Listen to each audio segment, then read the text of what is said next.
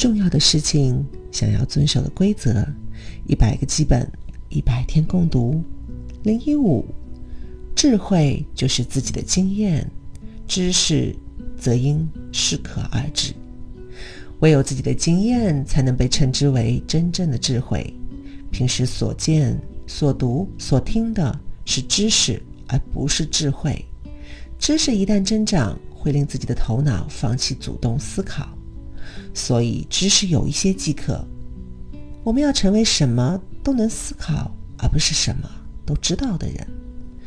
什么都不知道的自己，意味着对什么都能坦率面对。这个世界的知识已经太多了，就算不刻意学习，也会渐渐增加。所以，有时候要努力忘记一些知识。我是林央，陪你活成希望的样子，去到想去的地方。